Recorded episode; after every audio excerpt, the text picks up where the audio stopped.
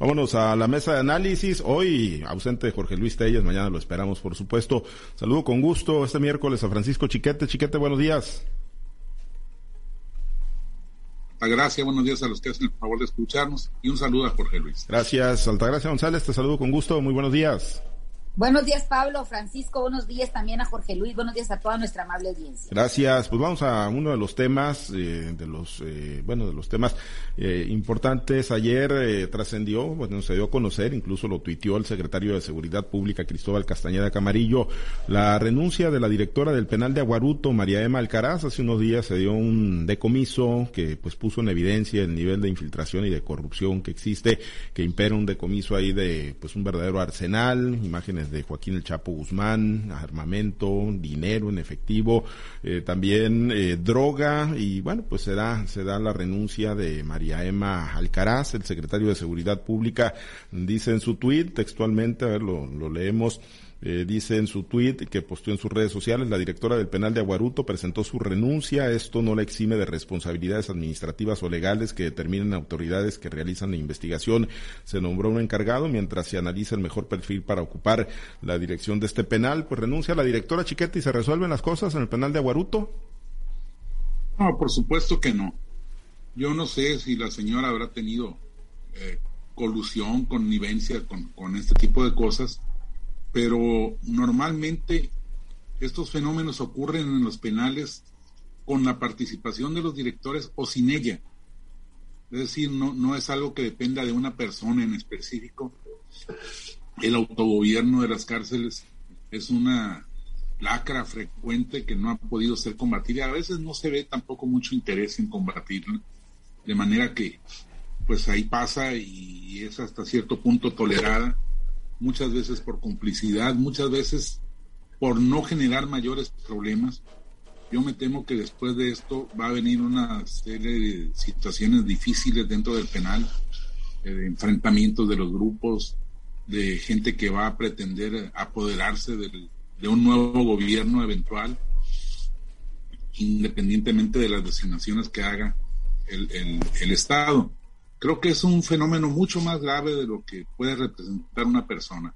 Incluso yo he conocido directores de penales que han estado ajenos a, los fenómenos de la, de la, corrupción, pero que no la pueden evitar y, que finalmente prefieren no meterse para no generar mayores tensiones o para no tener problemas personales. Esta es una, una condición que no se da solo en Aguaruto, seguramente en todas las cárceles del Estado y seguramente en todas las cárceles del país, independientemente de que se reconozca o no se reconozca. Así que, pues es una medida fuerte la que, la que tomó el gobierno de Rocha de realizar este, esta revisión, esta, este, estos decomisos, pero ahora viene lo, lo fuerte, lo importante, mantener el orden, mantener la, la falta de injerencia de los gobiernos, eh, de, los gobiernos de, presos. Pero es muy sencillo esto, digo, de entenderlo. La mayor parte de los penales carece de recursos suficientes. Muchas veces son los propios reos, los llamados maicerones, los que financian la comida de, los, de los presos.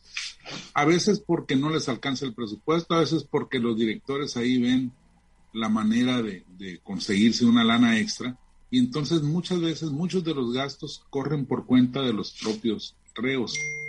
Quienes a cambio pues reciben favores como permitirles tener guardaespaldas, tener acceso a bebidas embriagantes, a droga, incluso este pues la, introducción de mujeres ajenas ahí al penal o ajenas al área donde, donde se encuentran ubicados. De manera que pues es una serie de vicios muy, muy arraigados, muy fuertes y, muy difíciles de, erradicar. El gobernador mismo lo dijo, estas armas entraron por la puerta, no entraron eh, escondidas entre las partes de mujeres, que es lo que, lo que están este, ahora tratando de, revisar. A las personas que van de visita les someten a, revisiones humillantes como si una, una pistola, una ametralladora pudiera ser llevada entre las faldas o entre las bragas. Es, es una situación, digo, muy, muy, muy difícil, muy de fondo, que va a requerir un esfuerzo mayor para poder ser sacada adelante y que tradicionalmente, de acuerdo con la experiencia, después de un decomiso de estos, vienen periodos fuertes de inseguridad y de inestabilidad en los penales. Sí, eh, efectivamente, ¿no?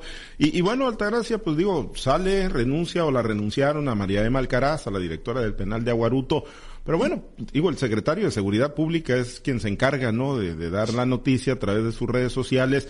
Pues un secretario de Seguridad Pública que no lo acaban de poner tampoco como para llamarse sorprendido de lo que ocurre ahí, ¿no? Sino que viene de la pasada administración y es el área, pues, que tiene bajo su supervisión y bajo su control los penales. Bueno, el control es, muy relativo, ¿no? El control parece que está en otras, en otras manos. Mira, eso es lo que llama la atención en este caso, ¿no? Siempre se dice que pues al perro más flaco es el que se le suben las pulgas, ¿no? En este caso, por el lado más delgado es donde se rompe la cuerda. Y finalmente, pues la que renuncia es la que está al frente del penal, pero como bien se lo reconoce Francisco y como mucha gente que estamos en la sociedad civil vemos, que el, introducir este tipo de armamento, dinero, incluso que se hagan fiestas adentro del penal, se hace a la luz de todos los que están ahí, de todos los involucrados y yo considero que se hacen a la luz de no nada más de la directora del penal o, el secretario de seguridad, sino también el mismo gobernador del estado, incluso el presidente de la República y todo la, el aparato de seguridad nacional sabe lo que está ocurriendo dentro de los penales, pero pues siempre se hacen de la vista gorda o se voltean hacia otro lado porque nadie quiere estar viendo los penales, les han cambiado los nombres, se les ha puesto una y mil membretes donde pues se supone que debería ser un centro de readaptación o un centro de inserción a la sociedad, pero solamente vemos que es la escuela de perfeccionamiento del crimen y todo esto pues con la complacencia o con la omisión de revisión o de vigilancia pues de los que están obligados por mandato a hacerlo, ¿no? Entonces me parece muy pues muy lamentable que pasen estas cosas y sobre todo que todo termine como en un anuncio mediático. El gobernador reconoce que, que fue una eh, un, caso fortuito, fíjate, el que hayan encontrado estas armas que no sabían, o por lo menos así lo entiendo, que no iban exactamente como una acción directa hacia, hacia a encontrar ese tipo de situaciones. Solamente era una revisión como de rutina y se encontraron eso porque afortunadamente unos gallos que estaban en el penal, pues fueron los que les dijeron dónde estaban las armas. Me parece algo como siquiera verlo como fantasioso o como quisieran este, hacer como una disculpa por haber encontrado eso, porque era demasiado obvio lo que se vio y tenían que de alguna manera señalarlo. Eso me parece que es algo que, que debiera cuidarse a la hora de hacer declaraciones a la hora de, o, quizás este, hacia quién van dirigidas. Eso me parece que, que se debe de, de, mesurar ese tipo de discursos porque no abonan en nada, solamente nos, nos, nos hace percibir a la sociedad como si le están entrando al caso, o si le están entrando estos asuntos como si fuera un accidente. Creo que es una obligación y debería de ser algo de eh, más como de, de estrategia, como de técnica policial y de investigación, el que los penales no tuvieran este tipo de situaciones, que no se presentaran de esa manera. Y si es un hecho, una arma de de ese tamaño, de ese calibre, pues solamente se puede entender que entraron por la complacencia de los que revisan las puertas. Y no, no considero que haya sido quizás eh, de la visita común que se hace por las puertas del penal, sino considero que puede haber una red más importante donde quizás hasta los proveedores que, que van a estos, a estos centros de readaptación pudieran haber metido esa cantidad de armas de ese tamaño, sobre todo pues con esa cuantía que tenían de dinero, que tenían también de droga. Entonces eso se ve que, que no nada más es por la entrada de la gente que va a visitar a sus familiares, sino quizá hay una red más importante como te digo, que tiene que ver con proveedores que meten cartones, que meten bolsas, que meten eh, equipos más grandes. Entonces me parece que esto todo merece una revisión general y también merecería de parte del gobernador una revisión muy, a fondo de lo que es el actuar del secretario de Seguridad Cristóbal este Camarillo, porque pues no se entiende cómo una persona que ya tiene tiempo en esto pueda, se pueda permitir eh, estos accidentes de esta naturaleza. Siempre lo que pasa en los penales se queda en esa nube oscura, como te digo, que nadie quiere ver.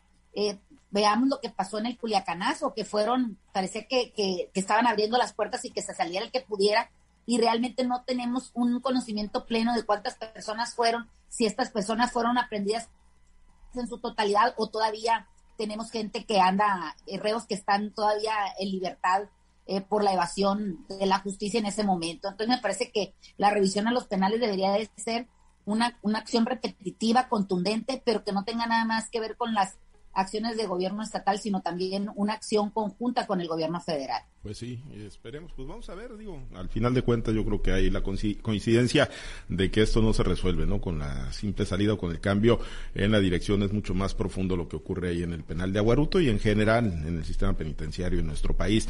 Bueno, eh, Chiquete, otro tema, eh, pues el eh, presidente municipal de, de Culiacán, pues está empecinado, ¿no? En no querer aplicar los descuentos que aprobó el Poder Legislativo para los jubilados, los pensionados, las personas adultas mayores y las personas con discapacidad capacidad. Él insiste que los únicos beneficiarios son los grandes contribuyentes, que se va a hacer un daño a la hacienda pública, que va con la controversia constitucional y escaló el nivel del discurso al responsabilizar de cualquier cosa que le pase en su integridad física al gobernador y a los diputados locales, Chiquete. Bueno, yo la verdad es que no, no he escuchado, no he percibido que haya algún, algún ambiente en el que pues se esté atentando, se esté pensando atentar contra el alcalde, no tendría por qué saberlo por anticipado. Pero, pues la victimización es, la victimización es, el sello de la casa. Es pues. frecuente. Ahora, quizá Estrada Ferreiro teme que la gente le agarre mala idea por esa actitud tan poco cortés, tan poco solidaria con, con las personas de escasos recursos. A lo mejor piensa, bueno, pues este, cualquier rato me van a dar un huevazo o un guamazo por andar este oponiéndome a que los viejitos tengan un, descuento en el predial. Yo me entiendo esta actitud de los, de los gobernantes que llega el momento en que se olvidan de la gente y empiezan a sacar cuentas. A lo mejor de buena fe, vamos a poner, es muy raro, pero, pero vamos a poner el caso de que lo hagan de buena fe porque con más dinero pues tienen más chance de hacer más obra, de responderle más a la gente en sus necesidades. Pero pues es que al final sí este, se olvidan de, la persona, del ser humano, que es lo que, lo que debiera contar más. Alguna razón tiene este Estrada Ferreiro en, en sus diatribas, en sus enojos, porque bueno, actualmente hay una capa de jubilados que llegan a tener hasta 100 mil pesos mensuales de ingresos. Y entonces subsidiarles el predial y el consumo del agua parece chocante, resulta este poco, pues socialmente poco justificable. Pero a fin de cuentas no es tanto lo que dejan de ingresarle al ayuntamiento, eh, comparado con la gran masa de consumidores, no cuentan todavía, no son una, una, per, una merma importante. Pero pues a, a, a Estrada Ferreiro le parece que cualquier centavo que se evade es, este, e, es, es importante. Yo recuerdo cuando se decidió congelar el predial en la legislatura anterior, sí me pareció un daño fuerte a los, a los erarios municipales, porque bueno, pues yo remitiéndolo a mi ámbito, eh, mi suegro, por ejemplo, paga 400 pesos mensuales de predial. Tendría que haber pagado un 3% más, digo, anuales de predial. Eh, tendría que haber pagado un poco más de 3% o del 5% si lo hubieran aprobado. Y eso fue, ese fue su beneficio, 20 pesos o algo así. En cambio, los grandes hoteles, pues sí dejaron de pagar grandes cantidades. imagínense la propiedad de un hotel, un hotel puede costar mil millones de pesos o más. Y entonces un 3% de mil millones de pesos ya cuenta para, para el ayuntamiento. Ese me parece que sí fue una política mal entendida de beneficio social, pero un descuento a jubilados, pues la mayor parte, la gran cantidad de, jubilados son gente de escasos recursos, personas que en el Seguro Social reciben apenas dos mil pesos mensuales, dos mil quinientos, que no, no, no pesan sobre, sobre la, la, gran masa de ingresos del gobierno municipal. Entonces ahí sí está equivocado eh, Estrada Ferreiro Creo que es más eh, su terquedad personal, aunque yo he conocido políticos mucho más avesados que a la hora en que le dicen que existe la posibilidad de incrementar o de crear un impuesto, se lanzan. No ven los costos políticos ni los costos sociales, sino que se lanzan. Eh, pero bueno, en el caso de Estrada Ferreiro, me parece que sí es pues más necesidad de, estar apareciendo, de, de llevar un, a, la escena pública un personaje creado, construido en base a la oposición eh, de, lo que sea, a costa de lo que sea. Me parece que el, el chamaco caprichudo de pelo blanco que, que, ha construido, pues es lo que le está dando presencia en la sociedad y cree que eso es lo que lo va a llevar a la, a la candidatura en el año 2024. Eh, ¿Es eso, es eso, Altagracia? Una búsqueda de notoriedad, de trascender eh, pues de las fronteras de Culiacán en aras de tratar o intentar construir un proyecto para el 2024 o es eh, meramente su personalidad y su tosudez? Pues creo que son varias, es una mezcla de varias cosas. El presidente municipal de, que, de Culiacán entiende que, el, muy bien el dicho de que hablen bien o mal de ti, pero que hablen. ¿Por qué? Porque lo mantiene presente, lo mantiene en esa pandereta que, que todo el mundo lo escucha y todo el mundo lo ve, ¿no? Es, si bien es cierto, hay situaciones que sí le, le podemos dar la razón al presidente municipal, aunque parezca, fíjate, irrisorio, ¿no? En lo que estoy diciendo. Pero es verdad que, que con, a veces con congelar las, los aumentos en el predial, o con eliminar el, tema de los subsidios, sí es cierto que hay una parte en la sociedad que se beneficia siendo que pudiera pagar eso y más. Y desde ese punto de vista lo ve el presidente municipal. Él mismo mencionaba de, la pensión que él obtiene, que son alrededor de 60 mil pesos. Y también eh, hacía hincapié de la pensión que tenía el mismo gobernador por parte de ser un jubilado de la universidad. Entonces él decía, ¿cómo es posible que yo quiera que me den un subsidio cuando tengo tantos miles de pesos de, sueldo, incluso el gobernador. Entonces me parece que desde esa lógica, pues sí decimos, bueno, ¿por qué les dan una, un subsidio a esas personas? Pero por el otro lado vemos la razón. La razón es, como dice Francisco, la mayoría de las personas pues no cuentan con esas pensiones cuantiosas y también este no cuentan con esas, a lo mejor esas fincas eh, valiosas que, que, que, que sí les significa un ahorro importante el que suben o bajan o congelen una, una tasa en un impuesto, ¿no? Eh, la ideología de Estrada Ferreiro es como en las películas mexicanas de antaño, donde teníamos el juez del pueblo, que según su leal saber y entender emitía las resoluciones que debía acatar la población, ¿no? Entonces, así actúa Estrada Ferreiro. Creo que él mismo se regocija cuando, incluso cuando andaba en campaña, decía, hoy no trabajé en la campaña y me puse a ver los memes que han hecho en mi favor. O sea, él se siente pues de alguna manera contento y orgulloso del personaje que ha construido pues durante ya más de tres años de gobierno que tiene aquí en Sinaloa, desde, siempre, desde cuando fue candidato en otras ocasiones antes de llegar al gobierno de, de, Culiacán, pues ya conocíamos el actuar de, de Estrada Ferreiro, ¿no? Eh, mucha gente a la fecha no se explica cómo llegó, por qué llegó. Finalmente no estamos aquí en esta mesa para analizar eso, pero sí es cierto que la personalidad de Estrada Ferreiro, su forma de gobernar, pues no es muy sui generis como lo dirían los, los avesados, ¿no? Pero considero que sí tiene a veces destellos de razón y muchas veces destellos de pues de, de una locura premeditada que le permite quizás eh, mantenerse en el ánimo de la gente, no sé si para ganar, pero por lo pronto sí para llegar a una posición dentro del mismo partido. Incluso el presidente de la República le dijo, ¿por qué te quejas tanto? Y entonces, ¿para qué quisiste ser presidente municipal o por qué quisiste ser alcalde? Se cuenta que eso le dijo el mismo presidente de la República, Estrada Ferreiro. Aquí Culiacán, la gente, pues, de alguna manera, eh, casi se da la vuelta cuando escucha hablar a Estrada Ferreiro y más cuando hace ese tipo de aseveraciones donde siente amenazada la vida y, y la de él y de su familia. El día de ayer, pues lo dijo, incluso eh, todo este problema que trae frente al diputado Serapio Vargas, incluso los encontronazos o, los desavenencias que he tenido con el propio gobernador. Me parece que todavía va a seguir dando de qué hablar Estrada Ferreiro porque pues es una personalidad, como te digo, multifacética, pero siempre tirado a lo chusco, tirado a la guasa y creo que eso no le abona en nada a, la figura del presidente municipal de Culiacán. Sí, el, político convertido en meme, ¿no? Permanentemente, ahí está Ferreiro. Bueno, pues ya veremos qué tanto escala y la reacción, ya ha habido reacciones, declaraciones de algunos diputados, pero pues ver qué ruta siguen ahí con Estrada Ferreiro. Nos despedimos, chiquete, pues te designo ahí, te nombro representante con todos los poderes para que la América salga bien librado hoy del Kraken. Sigue leyendo a la América, por favor, danos esa chance. No, le vamos a ir a la América, eh, con ganas de sí, Sí, me, me parece bien que lo hagas, porque bueno, ya vemos los resultados que consigues. Muy bien, gracias, chiquete. Dale pues que gane el Mazatlán entonces.